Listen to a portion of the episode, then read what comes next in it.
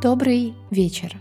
Это подкаст для засыпания «Доброй ночи», где мы читаем длинные и скучные тексты, чтобы помочь вам заснуть.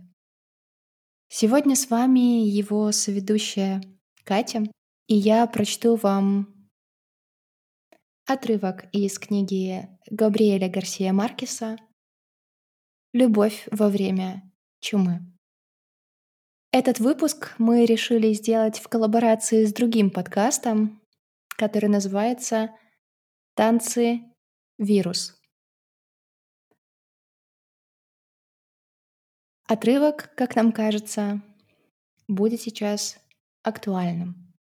Ставьте таймер отключения на конец этого эпизода подкаста. Расслабляйтесь и помните, что все к лучшему. Переходим к чтению. По сути дела, оба участвовали в этой игре. Таинственной и извращенной, а именно потому бодрящей игре, составлявшей одно из стольких опасных наслаждений — о домашней любви. И именно из-за такой заурядной домашней игры-размолвки чуть было не рухнула их тридцатилетняя совместная жизнь. Только из-за того, что однажды утром в ванной не оказалось мыла.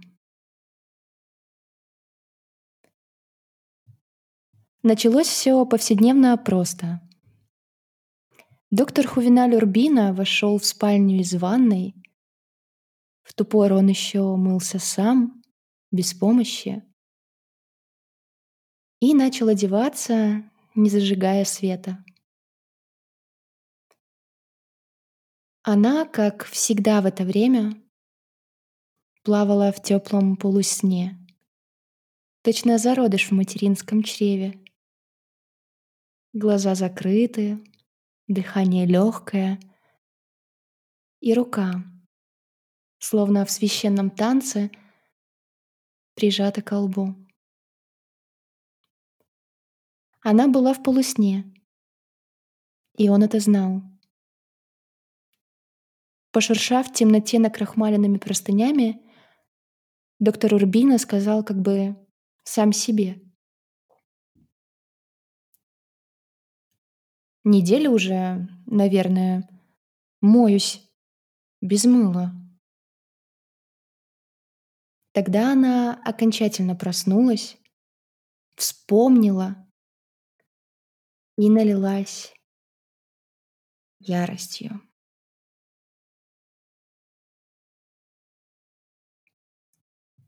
Яростью против всего мира, потому что действительно забыла положить в мыльницу — мыло. Три дня назад, стоя под душем, она заметила, что мыла нет. И подумала, что положит потом. Но потом забыла и вспомнила о мыле только на следующий день. На третий день произошло то же самое. Конечно, прошла не неделя, как сказал он, чтобы усугубить ее вину. Но три непростительных дня пробежали. И ярость от того, что заметили ее промах, окончательно вывела ее из себя. Как обычно, она прибегла к лучшей защите — нападению. «Я моюсь каждый день!» — закричала она в гневе. И все эти дни Мыло было. Он достаточно хорошо знал ее методы ведения войны, но на этот раз не выдержал.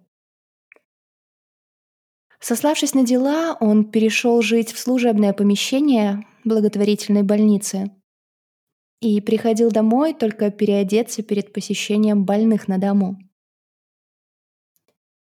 Услышав, что он пришел, она уходила на кухню, притворяясь, будто занята делом, и не выходила оттуда, пока не слышала, что экипаж отъезжает. В три последующих месяца каждая попытка помириться заканчивалась лишь еще большим раздором. Он не соглашался возвращаться домой, пока она не признает, что мыла в ванной не было. А она не желала принимать его обратно до тех пор, пока он не признается, что соврал нарочно, чтобы разозлить ее. Этот неприятный случай, разумеется, дал им основание вспомнить множество других мелочных ссор, случившихся в тревожную пору иных предрассветных часов. Одни обиды тянули за собой другие, разъедали зарубцевавшиеся раны, и оба ужаснулись, обнаружив вдруг, что в многолетних супружеских сражениях они пестовали только злобу. И тогда он предложил пойти вместе и исповедаться сеньору-архиепископу. Надо так надо. И пусть Господь Бог, Верховный Судья, решит, было в ванной комнате мыло или его не было. И она, всегда так прочно сидевшая в седле, вылетела из него, издав исторический возглас — Пошел он в задницу, сеньор архиепископ. Оскорбительный выкрик потряс основы города, породил росказни, которые не так-то легко было опровергнуть, и в конце концов вышел в копилку народной мудрости. Его стали даже напевать на манер куплета из Сарсуэлы. Пошел он в задницу, сеньор архиепископ.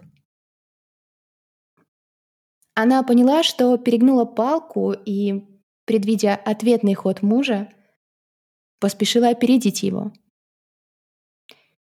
Пригрозила, что переедет в старый отцовский дом, который все еще принадлежал ей, хотя и сдавался под какие-то конторы. Угроза не была пустой. Она на самом деле собиралась уйти из дому, наплевав на то, что в глазах общества это было скандалом. И муж понял это вовремя. У него не хватило смелости бросить вызов обществу. Он сдался. Не в том смысле, что признал, будто мыло лежало в ванной.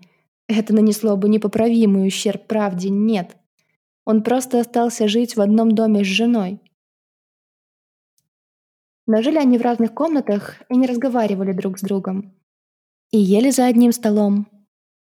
Но научились в нужный момент ловко передавать с одного конца на другой то, что нужно было передать. Через детей, которые даже не догадывались, что родители не разговаривают друг с другом. Возле кабинета не было ванной комнаты, и конфликт исчерпал себя.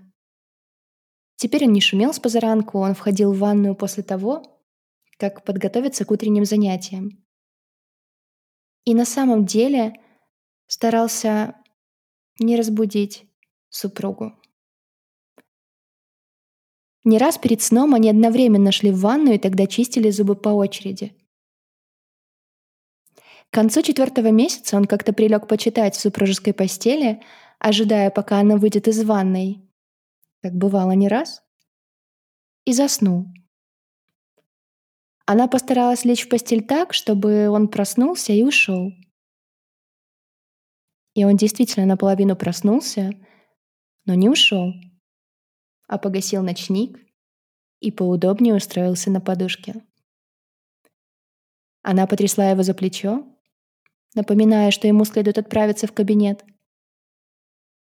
Но ему было так хорошо почувствовать себя снова на пуховой перине прадедов, что он предпочел капитулировать. «Дай мне спать здесь», — сказал он. Было мыло в мыльнице. Было.